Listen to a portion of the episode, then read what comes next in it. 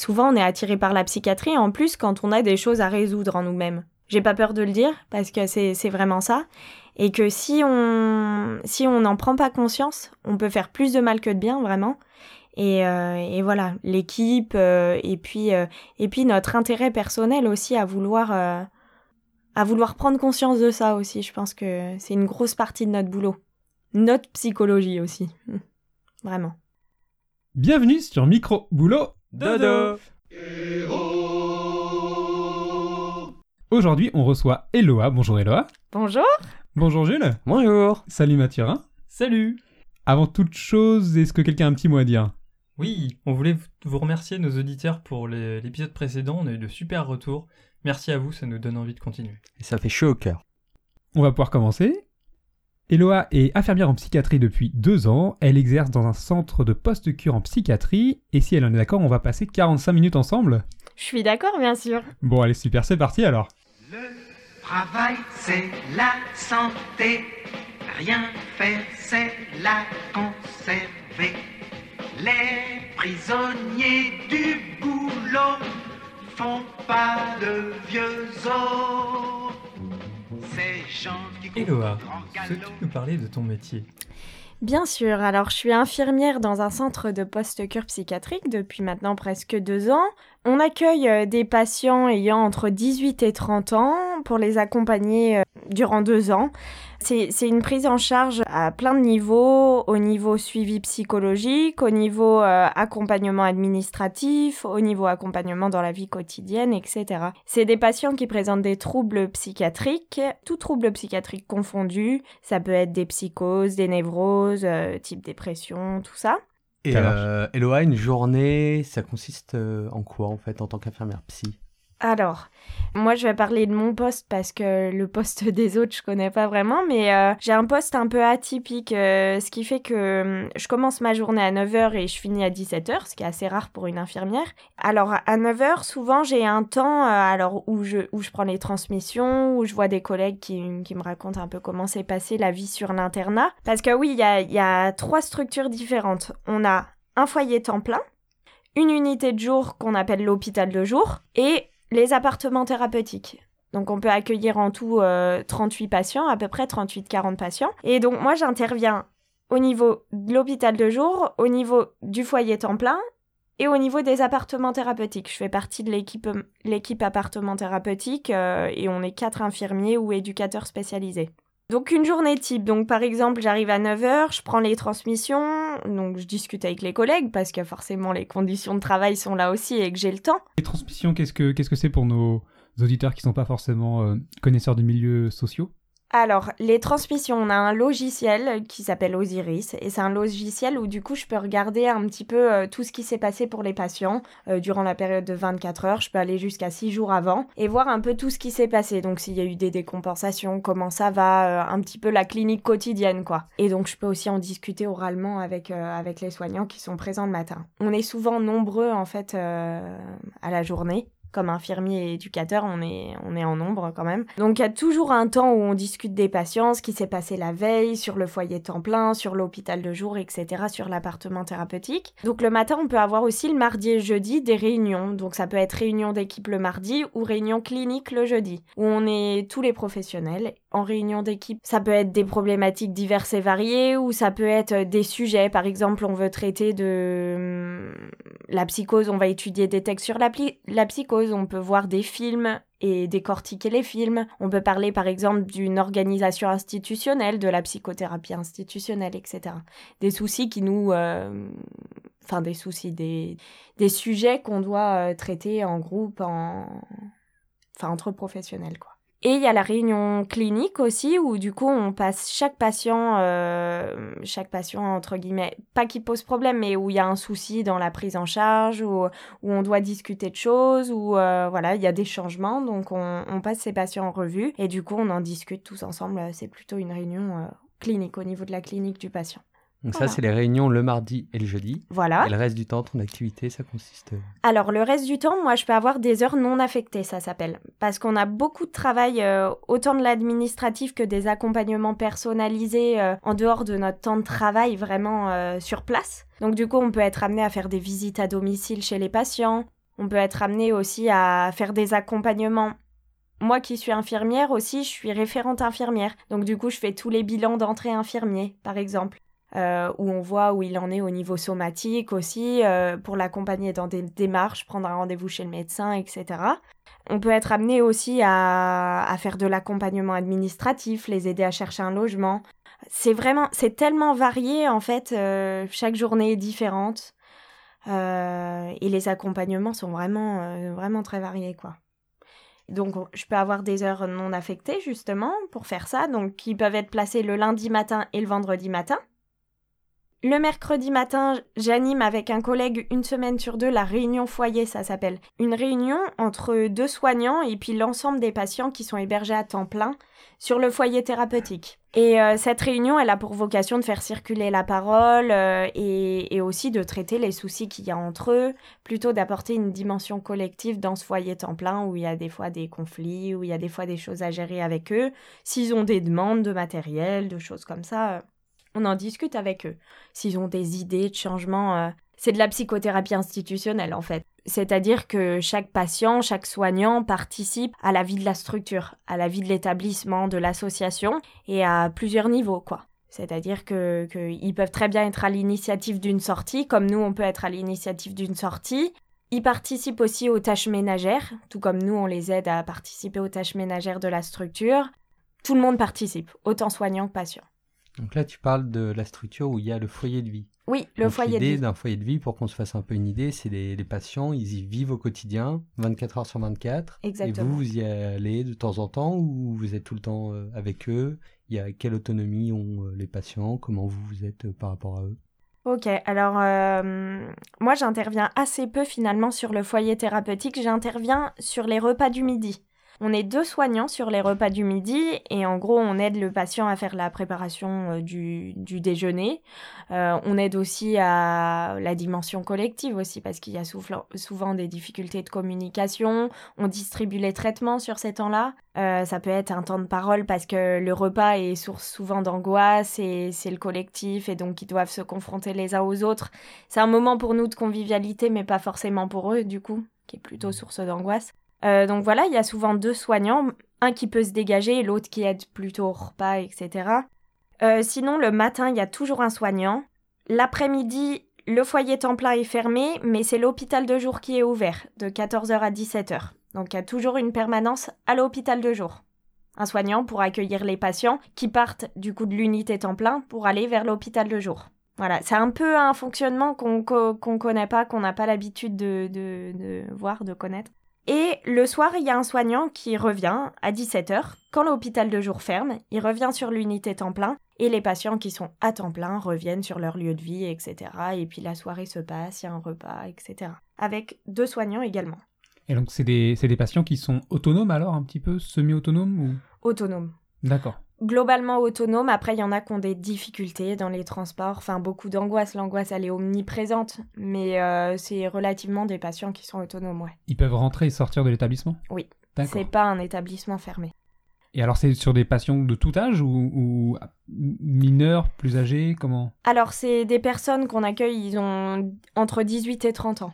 Entre 18 et 30 ans, d'accord. C'est la limite de 30 ans? Voilà, la limite d'âge c'est 30 ans. Après, au-delà de 30 ans, bon, on trouve d'autres structures euh, qui accueillent des patients au-delà de 30 ans. Donc, euh, d'accord. Ouais. C'est vraiment euh, des jeunes adultes qui ont un projet de vie, un projet de soins. Donc, qu'on accompagne quand même dans le sens de, de, de développer leur autonomie, de, de retrouver quand même des liens sociaux. C'est une réinsertion, en fait, autant professionnelle que sociale, que euh, comment dire un suivi psychologique vraiment parce qu'on a des, des psychologues euh, dans la structure. On a des psychiatres il y a aussi euh, des éducateurs spé et il y a des infirmiers. En fait si je comprends bien votre structure elle sert à, à enclencher un premier pas pour le retour à la vie réelle en fait. C'est ça.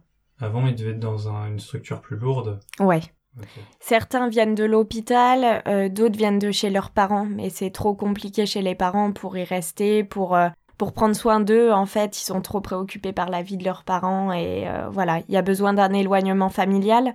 Et ils viennent chercher ici ouais, aussi quelque chose de très contenant, de sécurisant, où ils peuvent aussi avoir euh, une place dans cette société qu'on leur accorde, parce que la psychothérapie institutionnelle fait aussi qu'ils ont chacun une place importante en fait dans l'institution, mais aussi dans sa démarche de soins. On part surtout de leurs demandes à eux. Donc en fait, s'ils sont en demande de soins, donc on construit le projet de soins avec eux. Mais euh, on va jamais forcer la main. C'est pas comme à l'hôpital où on va les contraindre à un traitement, on va les contraindre à, une obligation de soins ou à des activités, etc. Non, on part vraiment de, de, de leurs demandes euh, à eux. Donc c'est un peu particulier par rapport à l'hôpital. Donc toi, en fait, on, tu travailles pas avec des patients comme on peut les imaginer, avec des camisoles de force euh, qu'on va devoir injecter parce qu'ils deviennent violents, parce que je donne le bon côté, mais si ça, arrive énormément qu'il y ait des décompensations aussi, c'est le risque dans la maladie psychique, c'est que... La décompensation, tu peux expliquer un petit peu? Oui, alors la décompensation, c'est vraiment l'exacerbation des symptômes, dans le sens où, par exemple, un, psychotique, il peut avoir, euh, il peut d'un seul coup entendre des voix, euh, être très délirant et se mettre en danger. C'est-à-dire, il peut entendre euh, euh, une voix qui lui dit de se jeter par la fenêtre. Ça arrive assez régulièrement.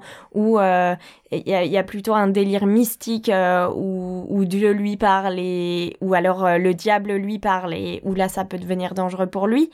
Certains psychotiques ont, ont cette voix euh, de manière constante, mais vivent bien avec, arrivent à s'adapter dans la vie et on les aide à, accepter leurs troubles, à vivre avec euh, cette voix, entre guillemets, qui des fois est, est quand même un, contenant psychique et, et s'ils entendent plus leur voix, c'est une sorte de décompensation pour eux aussi qui les met en danger parce qu'ils se reconstruisent une sorte de vie, quoi, un environnement qui leur permet d'affronter euh, cette réalité nous qui est acceptable pour nous, mais qui eux, euh, compte tenu de leur vie, compte tenu ont souvent des parents euh, qui les ont abandonnés ou euh, ou voilà des violences, ont vécu des violences, donc voilà cette vie elle est difficilement acceptable.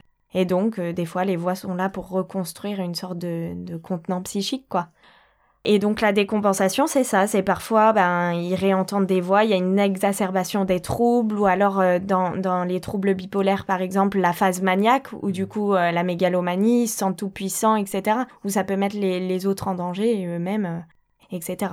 Où là, on est obligé de faire intervenir à certains moments ben, ben, le SAMU, parce qu'il faut les hospitaliser sous contrainte, parce que eux sont dans le déni des troubles, et certaines fois, on arrive à avoir, euh, à avoir leur accord pour se faire hospitaliser. Et souvent, avec la parole, euh, on arrive à quand même apaiser les choses et ils arrivent à se faire hospitaliser euh, de leur plein gré. Et c'est ce qu'on cherche, en fait. Vraiment, à ce que ça vienne d'eux. Si je comprends bien, lorsqu'il y a ces décompensations qui arrivent, mmh. en fait, c'est plus vous qui réalisez la prise en charge, c'est relayé à l'hôpital. Oui. C'est ça? Exactement. Il y a certaines prises en charge quand même où on peut gérer la crise et c'est arrivé de nombreuses fois où on les garde même si c'est pas du ressort de la post-cure mais plutôt de la cure parce qu'on est vraiment dans un travail de soins avec eux et que ils mettent pas en danger les autres et ni eux-mêmes. Mais certains, par exemple, euh, dans, dans l'hystérie, euh, euh, peuvent montrer des, des, symptômes qui nécessiteraient une hospitalisation, une contenance même physique, parce que voilà, ils se mettent en danger, il y a le risque suicidaire, etc. Mais par la parole, à certains moments, vu qu'il y a une permanence 24-24, de nombreux soignants aussi disponibles, ce qui fait qu'ils peuvent quand même relativement nous solliciter, presque plus qu'à l'hôpital finalement. Donc, euh, il y a certaines situations qu'on arrive à sauver comme ça, sans contenant euh, physique. D'accord. Mm. Éloi, euh, je t'ai interrompu, tu as présenté les transmissions, des réunions d'équipe que tu peux avoir le matin. Et je crois que tu vas aller embrayer sur l'après-midi sur certaines émissions. C'est vrai. Alors l'après-midi, moi, ce qui est particulier dans mon poste, c'est que j'ai un poste de jour, on l'appelle, parce que je fais des activités thérapeutiques tous les après-midi. Donc euh, c'est des médiations, comme on dit, qui, qui sont utiles aux patients euh, au niveau de l'expression de la maladie, au niveau de l'acceptation de la maladie, le prendre soin de soi. Par exemple, je fais l'activité multisport le vendredi, donc c'est plutôt corporel, là du coup physique, euh, se remettre en forme, se lever le matin, etc. Et aussi ben, ben, reprendre une hygiène de vie correcte, quoi.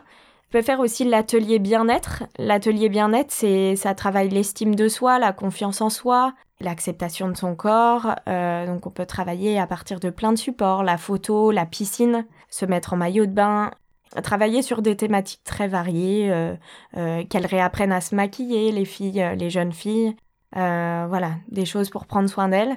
Sinon, je fais aussi des activités artistiques, donc là, support d'expression, comme euh, bah, expression artistique, elle s'appelle le mercredi, et volume le jeudi. c'est un autre support, c'est plutôt de l'argile, le volume. Et du coup, euh, ouais, c'est un support de création. Le but étant de, qu'ils puissent s'exprimer autrement que par les mots, parce qu'ils n'y arrivent pas forcément par les mots. Et que euh, souvent, le support, le dessin permet l'échange et permet de vider un peu ce qu'il y a dans la tête et pour, pour le mettre d'une autre manière, quoi. Voilà, et je fais aussi un atelier gym des méninges qui s'appelle. Euh, c'est un peu de la remédiation cognitive. Voilà, on travaille la mémorisation, euh, la mémoire auditive, la mémoire visuelle, euh, et puis ils retrouvent un peu leur capacité scolaire, on va dire, enfin leur aptitude scolaire qu'ils avaient beaucoup perdue en fait, que certains restent très longtemps à l'hôpital avant de venir et perdent énormément de bases et en sont un petit peu au niveau CP-CE1 quoi. Donc il y a un peu à refaire d'une scolarité qu'ils ont loupée quoi. Voilà. Donc une des spécificités de ton métier, c'est d'être dans justement cette animation de ces groupes Mm. tous, les, tous les jours de, de la semaine alors. C'est ça. D'accord. Et pendant trois heures C'est tout l'après-midi Comment Oui. ça se... C'est des ateliers de 3 heures, donc il y a une souplesse quand même. hein. Si je veux faire 2 heures, je fais 2 heures. S'ils ont fini, euh, ils ont fini bien avant. C'est vraiment, je les écoute. Et puis à la fois, moi j'ai cette souplesse qui me permet d'arrêter aussi et de pas avoir des contraintes horaires. Et si j'ai envie de faire autre chose de ma troisième heure, parce qu'ils ont fini, parce que voilà, et ben il y a pas de souci. Donc ça c'est quand même un confort de travail quoi. Même si sur mon planning théorique il y a écrit 3 heures et que, et que je devrais faire 3 heures. Donc, si je comprends bien, en fait, il y a les grandes thématiques des ateliers. Et après, Mm. toi, tu discutes avec eux pour savoir ce qu'ils veulent faire euh, dans cet atelier. Vous le partagez ensemble. Et, euh, et du coup, ils sont acteurs vraiment de, de ces ateliers. Exactement, parce qu'en fait, en tout début de cycle, en fait, ça fonctionne par cycle. On a beaucoup d'activités thérapeutiques du coup dans la structure. Donc moi, j'ai dit celle que je faisais, mais il y en a plein d'autres. J'ai d'autres collègues qui animent une médiation, par exemple, par semaine. Moi, j'en fais cinq, mais j'ai un poste qui est un peu atypique, quoi. Mais sinon, euh, oui, il y a, plusieurs activités et chacun fait un peu comme il le sent. Certains soignants prennent les devants quand le groupe est assez peu dynamique, parce qu'il faut aussi évaluer en fonction du groupe assez peu dynamique, a assez peu d'envie. Et puis certains groupes, moi par exemple, j'ai des groupes qui sont très dynamiques, qui sont très moteurs, et donc qui proposent des projets à plusieurs, euh, sur tout le cycle de trois mois. Donc c'est hyper agréable. euh. On fait un peu en fonction, en fait, en fonction d'eux. Il y a certains moments où on doit suppléer. C'est aussi notre rôle d'évaluer et d'observer la dynamique de groupe, quoi. Ce que j'ai à te demander, qu'est-ce qui se passe quand ça foire? Quand ça prend pas, quoi. Tu proposes une activité, et là, pff, et ça prend pas. En général, c'est les patients qui s'inscrivent sur l'atelier. Donc en général, ils ont quand même un minimum d'envie. Mais euh, c'est vrai que des fois, ben, c'est un bide total parce que euh, parce qu'ils ont pas envie ou parce qu'ils sont fatigués. Il y en a, ils dorment sur la table. Écoute, moi je gueule pas parce que ça sert à rien et que je suis pas toute puissante et que voilà, je vais pas, euh, c'est pas à moi de leur dire ce qu'ils ont à faire, sachant qu'on a le même âge. Je me retrouve avec des patients qui ont le même âge que moi, donc j'ai rien à leur dire et puis ils sont là pour eux. C'est ce que je leur dis, vous êtes là pour vous et euh, voilà, si vous préférez dormir, c'est que vous avez besoin de dormir. Euh, ben on fera autre chose plus tard et enfin c'est aussi accepter en fonction de leur état parce que certains ne peuvent pas se concentrer. Mm. Par exemple, gym des méninges, 5 minutes, ok, mais après c'est mort ils peuvent plus se concentrer. Donc certains dorment, lâchent, et puis euh, à une prochaine séance, ils arrivent à tenir un peu plus longtemps. Mais globalement, euh, par exemple, dans les ateliers artistiques, j'ai quand même des, des très bons artistes. hein. Et donc, ils adorent l'activité, ils sont très dynamiques, et après, il y a un temps d'échange hyper, hyper intéressant. euh. Donc voilà. Mais j'ai oublié de préciser, parce que du coup, euh, l'après-midi, je fais euh, les médiations, mais j'ai un soir par semaine aussi où j'interviens à l'appartement thérapeutique. L'appartement thérapeutique, en gros, c'est un dispositif que- qui a été créé pour permettre aux patients, avant de prendre un appartement seul, d'expérimenter un petit collectif, c'est-à-dire qu'ils sont quatre sur l'appartement, quatre maximum, il y a quatre chambres et un, et un lieu commun. Et où ils peuvent expérimenter justement de se débrouiller seuls au quotidien, euh, voilà, de faire leurs courses, d'être autonome euh, avant l'appartement seul.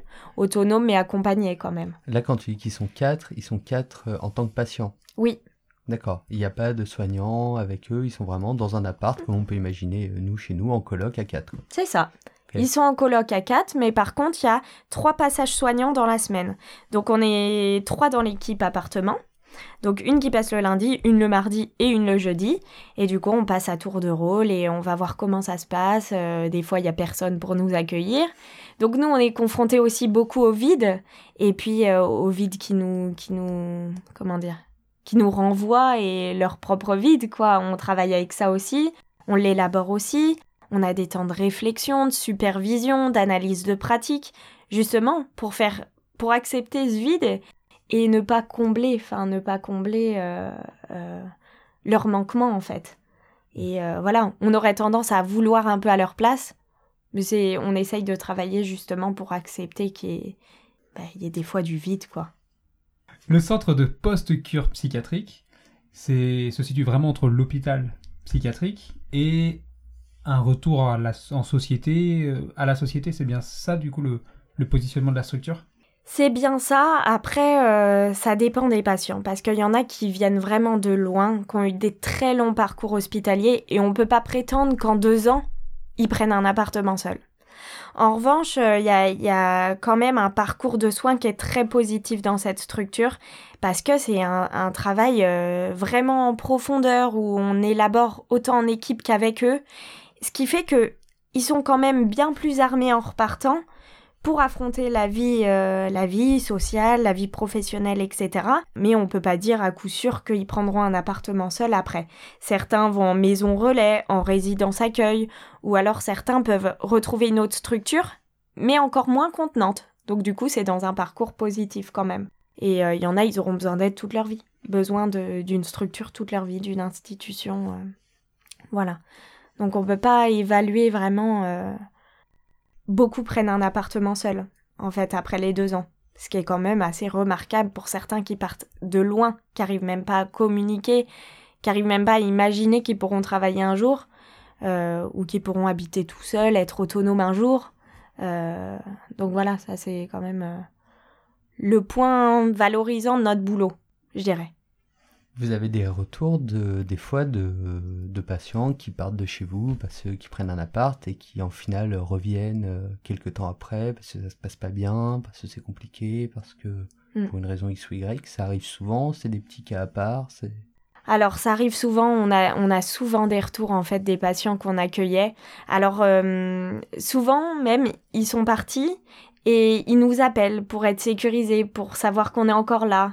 Parce qu'on a été quand même, euh, on les a suivis de manière très, très, comment dire, de manière très engagée, très investie, et certains en fait reviennent vers nous, mais plutôt pour une sécurité, pour savoir qu'on est encore là, qu'on serait toujours là pour les écouter, etc. On a des difficultés à se séparer totalement. Les patients rappellent, certains passent même boire le café, et ça a toujours été, c'est un lieu d'accueil, c'est la philosophie aussi. Mais euh, ça arrive aussi que certains patients nous appellent et nous disent ben j'ai décompensé, je suis à l'hôpital euh, ou euh, voilà ça va pas ou alors ça va très bien, je suis dans mon appart, euh, je suis content, jamais j'aurais pensé réussir. euh. On a des retours qui sont un peu un peu des deux côtés. Mathurin, tu as peut-être des deux trois mots à nous dire sur euh, les réseaux sociaux, les fameux réseaux sociaux, ils sont Les partout dans nos campagnes. RS. Effectivement, alors Eloa, tu ne le sais peut-être pas, mais j'ai demandé à nos auditeurs sur les réseaux sociaux ce qu'ils pensaient de ton métier. J'aurais dit que tu étais infirmière en hôpital psychiatrique. Et voici les quelques questions et quelques interrogations que j'ai pu recevoir. Déjà, la première question qu'on m'a posée, c'était pourquoi as-tu choisi d'être en hôpital psy et pas en hôpital euh, classique?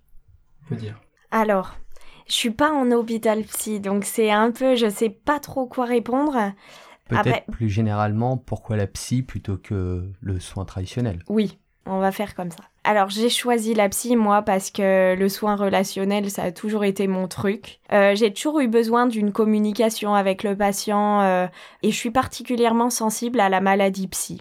Alors c'est pas forcément explicable ou alors ça ça, ça m'appartient dans ma dans ma vie dans dans des choses comme ça et ça me touche particulièrement beaucoup plus que la maladie physique par exemple.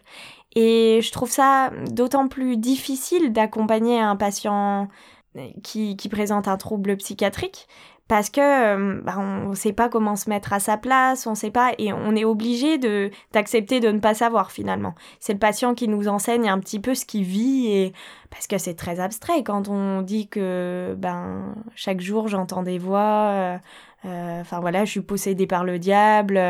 Moi, ça m'intrigue, ça m'intrigue énormément de comprendre en fait ce qui se passe, qu'est-ce qui s'est passé dans leur vie pour qu'ils en arrivent là. Voilà, moi je trouve ça passionnant. Et est-ce que depuis, depuis tes deux années d'expérience, t'as l'impression d'avoir un peu plus compris leur situation T'arrives plus à te mettre à leur place À me mettre à leur place, non, et je pense que je pourrais jamais, mais par contre, euh, à trouver une manière de communiquer avec eux hum, davantage et euh, trouver des outils pour leur permettre de s'exprimer parce que la société leur permet pas forcément de, pouvoir s'exprimer. C'est comment leur laisser aussi une chance et la confiance de pouvoir s'exprimer avec des gens. Moi, c'est plutôt ça sur lequel j'avance et, euh, et que bah, j'acquiers de l'expérience de plus en plus, quoi. Euh, la question suivante, c'était en rapport justement avec cette différence entre les deux. Euh, est-ce que c'est plus dur psychologiquement de travailler en psy? Je sais pas. En tout cas, là, là où je travaille, je pense pas que c'est plus dur qu'en soins généraux. En soins généraux, je dirais que ce qui est plus dur, c'est euh, les conditions de travail. Ils, ils, sont tellement peu de personnel que ben il faut combler les, les, les absences, etc. Au contraire, pour moi, c'est plus dur parce qu'on parle pas avec le patient. Et je, trouve ça très très dur psychologiquement et dégradant. Et j'avais pas envie de travailler dans ce sens-là. Euh, voilà.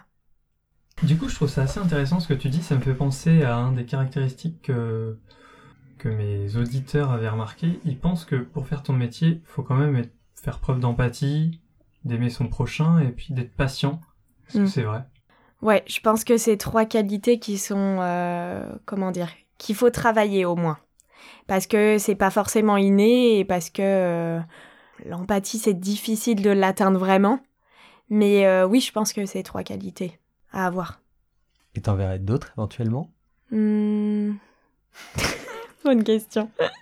est-ce que, est que la résilience à la difficulté, la capacité de, de rebondir quand vous avez vécu des situations difficiles, est-ce que ça en pourrait être Je ne sais même pas si tu es en contact avec des situations difficiles, à quelle fréquence, mais... Si, tu as, raison, ça c'est vraiment un point en plus euh, au niveau de la maîtrise des émotions. Je pense que ça, c'est, on, aurait tendance à réagir, euh, soit être triste pour le patient, parce que s'il lui arrive quelque chose, et sachant qu'on est très investi, ben, on peut être triste ou en colère, parce qu'il y a, y a un échec de prise en charge ou qu'on doit mettre fin à la prise en charge ou alors même euh, une résonance, mais vraiment une résonance qui peut être forte, compte tenu d'un patient, un transfert massif qui peut nous renvoyer d'une mère, d'un frère, d'une sœur. Euh, et euh, c'est ça dans le soin relationnel, en fait, c'est le risque. Et si on ne travaille pas à la maîtrise des émotions, c'est qu'on on risque vraiment, bah, comme certains, comme certains collègues ou comme certains, voilà, comme certaines personnes, ben, euh, finir en burn-out parce que c'est trop difficile d'affronter euh, ses propres résonances si on les travaille pas quoi. À t'entendre parler, ça me fait penser un peu à, l'adage euh, n'en fais pas une affaire personnelle. J'ai l'impression qu'il y a quelque chose de cet ordre-là où des fois il y a, il y a des choses qui se passent, mais ben, faut pas les prendre pour soi, faut, faut se dire elles existent et, et c'est comme ça, quoi. Exactement. Mais faut-il avoir les moyens de pouvoir les travailler? Nous, on a de la chance d'avoir euh, une fois par mois une supervision avec une psychanalyste. Et on a la chance aussi d'avoir des réunions cliniques, des réunions d'équipe. On a la chance aussi d'avoir des temps de supervision rien que pour l'équipe appartement thérapeutique, des temps, bon bref, on pourrait parler comme on veut, quand on veut, librement, et c'est ça qui permet aussi une qualité de prise en charge et, et que le travail est agréable en fait. Parce qu'on est confronté, comme tu dis, souvent à des situations très complexes, des tentatives de suicide, des IMV par exemple, euh, ça arrive des défenestrations. IMV, c'est quoi? Ah pardon, euh, c'est les intoxications médicamenteuses volontaires donc euh, suicide par médicament. Et ça, ça arrive assez fréquemment finalement. Ou alors des crises, des, des crises classiques où euh, les patients tapent partout et où il faut maîtriser ça. Et, et voilà, c'est pas forcément simple. À prendre du recul, à rentrer chez soi après, euh, mais voilà, ça se travaille. Ouais, et puis à t'entendre, il y a toute une équipe derrière, t'es pas seul dans ton métier, vous avez vraiment ces temps pour échanger, mm. pour, pour en parler, pour, pour mm. donner du sens à ce qui se passe. Exactement. C'est ça, je pense, qui, qui, qui me fait aimer mon métier. C'est l'équipe. Vraiment, c'est l'équipe et les temps qu'on qu'on nous accorde pour pouvoir bien travailler. Et c'est très rare les structures comme ça. Donc en fait, je saisis la chance que j'ai de travailler dans une structure comme celle-ci, finalement. Ouais, parce que finalement, ça pourrait moins bien se passer. Il pourrait y avoir une équipe moins soudée, moins de moyens, moins de temps. Mm. Et là, ça pourrait être euh, catastrophique. C'est ça. Être très isolé et du coup pas pouvoir retravailler les situations, reproduire les mêmes schémas comme on fait chacun dans nos vies personnelles, mais du coup là on travaille avec des gens malades et si on fait la même chose au boulot, euh, souvent on est attiré par la psychiatrie en plus quand on a des choses à résoudre en nous-mêmes. J'ai pas peur de le dire parce que c'est vraiment ça et que si on si on n'en prend pas conscience, on peut faire plus de mal que de bien vraiment. Et, euh, et voilà, l'équipe euh, et puis euh, et puis notre intérêt personnel aussi à vouloir à vouloir prendre conscience de ça aussi. Je pense que c'est une grosse partie de notre boulot, notre psychologie aussi, vraiment. Moi, je me posais une petite question. Pierre, tu as parlé de la, résilience par rapport aux émotions. Et moi, je me demandais aussi la mise en place de tout un projet. C'est pendant deux ans, vous accompagnez les personnes pendant deux ans. Et au final, euh, ben, ça fonctionne pas ou pas comme on le voudrait. Que, enfin, comment, comment tu vis ça Quel effet ça te fait que, enfin, Comment tu peux te dire le lendemain ben, voilà, c'était il y a deux ans, c'est c'est pas perdu, j'y retourne quand même, et t'as toujours cette envie-là d'y aller, de continuer. Alors moi, je, je pense que dans la maladie psychique, on n'aura pas 100% de réussite et qu'il y aura aussi des moments où bah, notre prise en charge foire parce qu'on n'est pas parfait, parce que des fois on se trompe et parce que c'est humain aussi, c'est notre job. euh, et qu'on n'est pas tout puissant, comme je dis, et que des fois, ben, on pense que c'est bien pour le patient et puis finalement il met le projet en échec parce que c'est pas lui qui l'a construit souvent. C'est très souvent ça en fait. C'est on a un peu induit euh, une autre structure après ou un projet après et on, on se rend on se rend compte en retravaillant euh, cette situation que bah finalement il l'a mis en échec mais à la fois on se dit que c'est de la responsabilité du patient. Il est aussi majeur et vacciné et euh, c'est aussi c'est aussi son rôle d'acteur dans sa prise en charge que de dire non, que de dire qu'il n'est pas d'accord. On les aide aussi beaucoup à se positionner.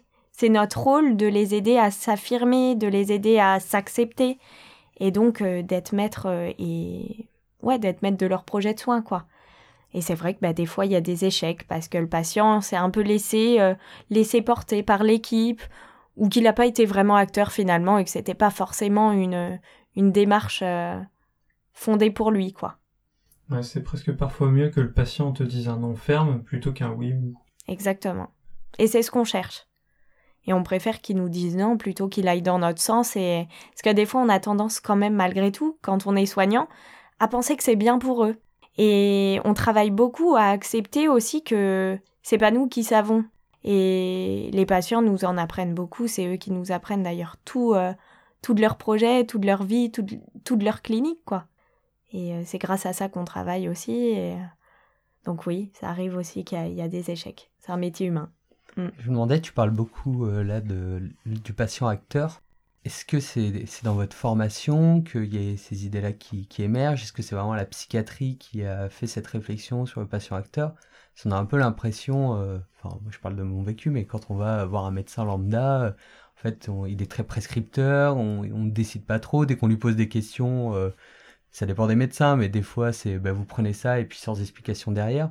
Cette vision d'un patient acteur de sa démarche, c'est quelque chose que tu avais déjà au départ ou qui s'est modelé au fur et à mesure de ces deux années en psychiatrie? Alors pendant ma formation, c'est pas du tout, du tout ce qu'on nous transmet.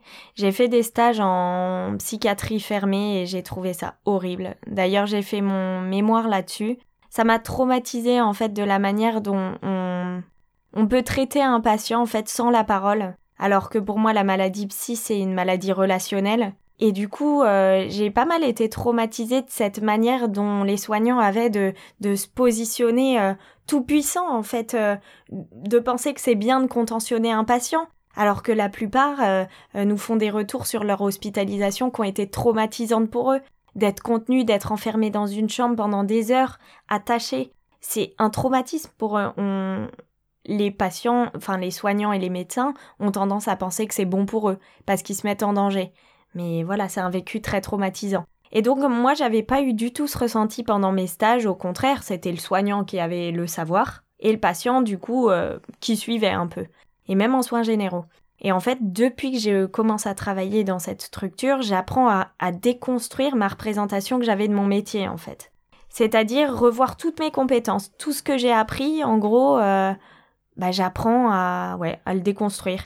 Et euh, parce qu'on a aussi un psychiatre chef, enfin un médecin chef de service qui est très très humain et qui accorde énormément d'importance aux patients et il transmet ça à l'équipe et euh, il nous considère énormément. Notre avis est très important pour lui, euh, pour le patient, etc. Ce qui fait que ben ça a changé ma vision vraiment et que pour moi oui c'est le patient qui est acteur avant tout, même en psychiatrie. On dit qu'il n'est pas maître de ses choix mais en post-cure et qu'ils ont toujours eu l'habitude qu'on fasse à leur place. Ils ont des parcours de soins où c'est toujours les éduques qui ont pris le relais des parents. Euh, ils n'ont jamais été vraiment ou expérimenter l'autonomie, quoi. Donc là, on leur demande d'expérimenter, de se tromper, d'échouer, euh, voilà. La vie, quoi.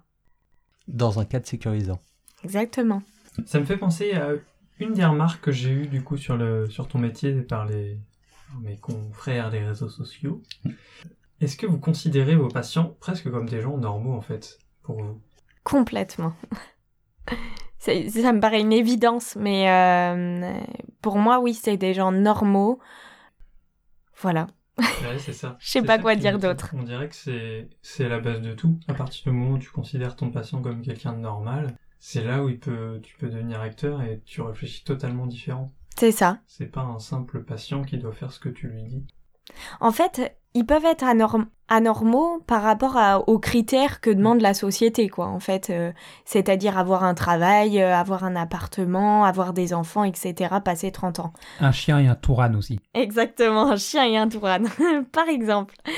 Mais, euh, mais c'est ça la normalité pour la société, pour la plupart des gens. Sauf que ben nous, on, essaye qu'ils soient normaux, mais voilà, en leur permettant de s'exprimer à leur manière et on, leur laisse une place aussi à, à leurs paroles. On fait beaucoup de, comment dire, d'exposition ou de valorisation de ce qu'ils peuvent faire. Par exemple, il y en a beaucoup qui slament, plein qui dessinent. Enfin, ils ont des réels talents, mais que la société considère pas en fait, parce qu'ils sont pas payés, parce qu'ils participent pas à l'économie du pays, au contraire. Mais ils nous apportent tellement de choses en fait, mais c'est qu'on leur laisse pas de place. Mais ils ont leur normalité, quoi c'est des hommes et des, femmes qui nous permettent de voir un peu outside the box, quoi, euh, au-delà un petit peu des, règles établies. Et je vous invite à voir des expositions de des centres euh, comme le tien, mais c'est toujours euh, ça ouvre vraiment des horizons. Mm. Ça ouvre l'esprit, t'as raison, et puis et puis ça ça comment dire? Nous notre travail c'est vraiment d'aller d'accepter d'être hors norme en fait. J'ai l'impression de ce que tu dis, en fait, il faut accepter leurs différences pour que eux-mêmes puissent accepter de pas être différents pour qu'ils puissent revenir dans la société. Tu as tout résumé. Merci Jules. yes. Toi aussi tu peux le faire. C'est vrai.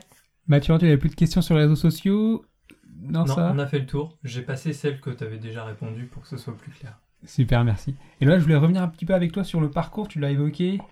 Euh, tu as fait des stages. Est-ce que tu peux juste nous réexpliquer un petit peu le parcours d'une infirmière, d'un infirmier?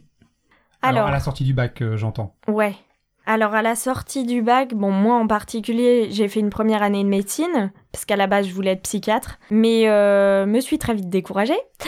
Et j'ai fait, du coup, j'ai préparé mon concours en même temps, parce qu'il y a un concours d'entrée en école d'infirmière.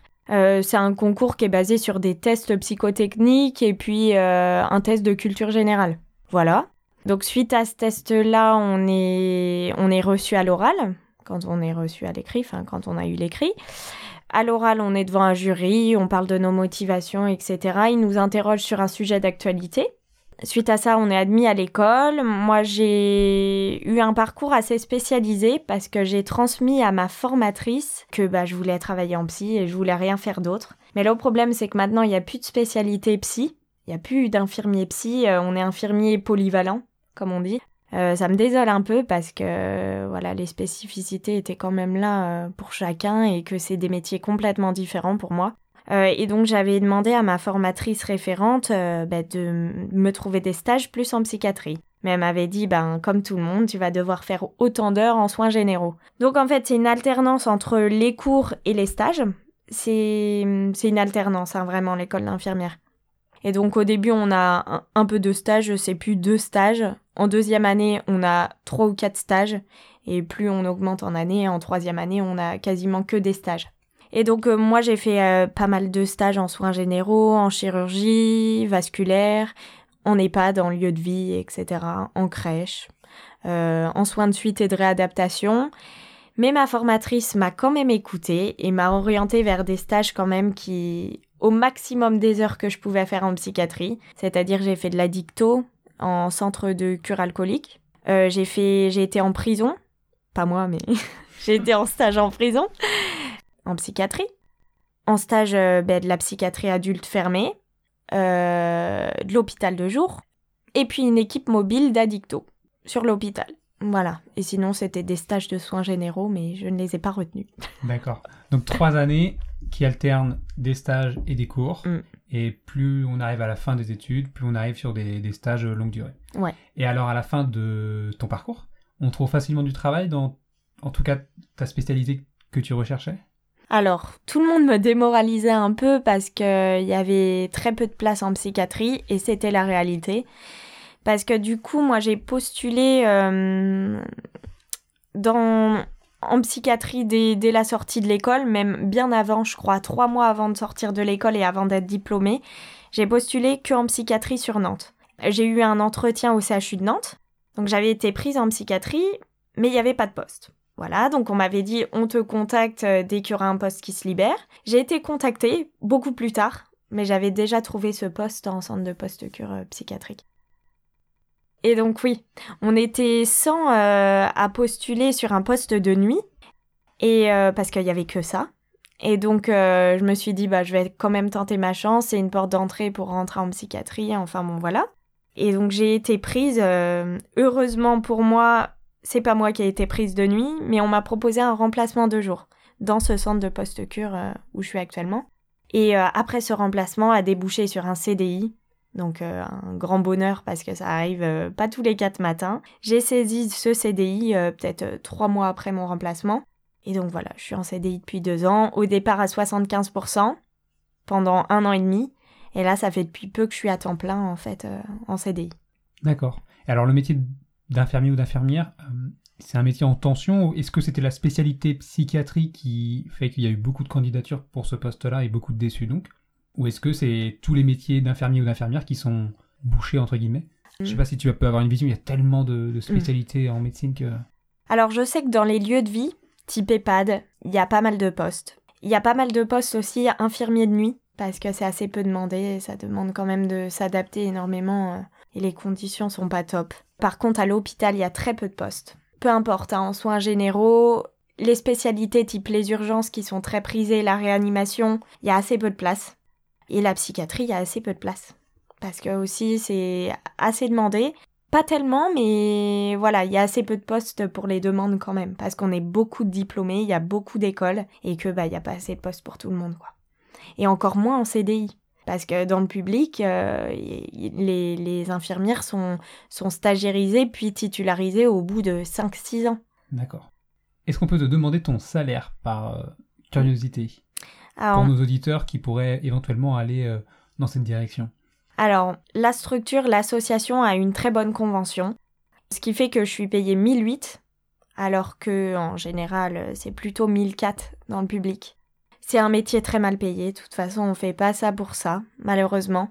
Mais voilà, je m'estime quand même heureuse avec des conditions de travail qui sont optimales, mais vraiment optimales, où moi je vais au, boulot, euh, j'y vais vraiment avec plaisir et, euh, être payée comme ça, euh, c'est que du plus pour moi en fait. D'accord, ça marche. Merci. Tu, tu parles de plaisir, j'aimerais juste rebondir là-dessus. Pour toi, à quel moment tu te dis ça m'a fait plaisir de faire ce que j'ai fait dans ma journée Qu'est-ce qui fait que tu te dis, là j'ai fait du super boulot, euh, t'étais contente de toi et t'es vraiment bien avec ça? Quasi tous les jours, il y a une situation qui me fait dire que c'est mon boulot, quoi, que c'est vraiment ma vocation. Par exemple, aujourd'hui, une situation récente, une patiente avec qui, euh, qui en ce moment est pas bien du tout, et, on saisit des petits moments de relation avec elle qui font que ben sa journée est plus belle entre guillemets. Et je l'avais en atelier expression artistique et euh, à la fin de l'atelier, je l'ai vu sourire. À la fin du temps d'échange. Et du coup, je me suis dit bon bah voilà, c'est tout ce que j'ai besoin et je suis contente de la voir sourire et elle va repartir plus apaisée. Et chaque situation en fait euh, positive comme ça, euh, bah me donne envie de continuer quoi, tout simplement.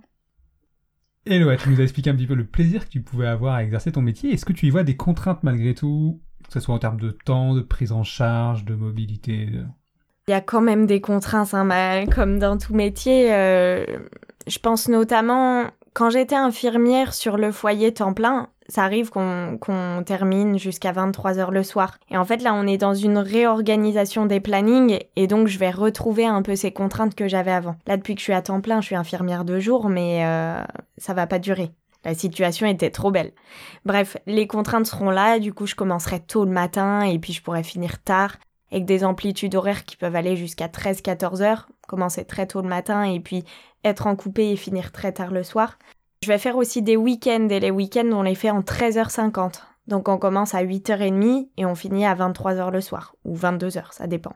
Ce qui fait que c'est quand même un peu long et que euh, voilà, rester concentré malgré tout, euh, c'est un peu compliqué. Des fois on baisse notre vigilance ou voilà. Et malgré tout aussi le travail d'équipe a des contraintes parce qu'on c'est bien parce qu'on parle de tout, mais des fois, voilà, on mêle un peu vie privée, vie professionnelle, et moi j'ai eu du mal à faire la part des choses à certains moments.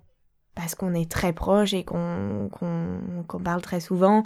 C'est un avantage, un inconvénient, mais d'être en confiance avec l'équipe, mais des fois trop, m'en suis rendu compte.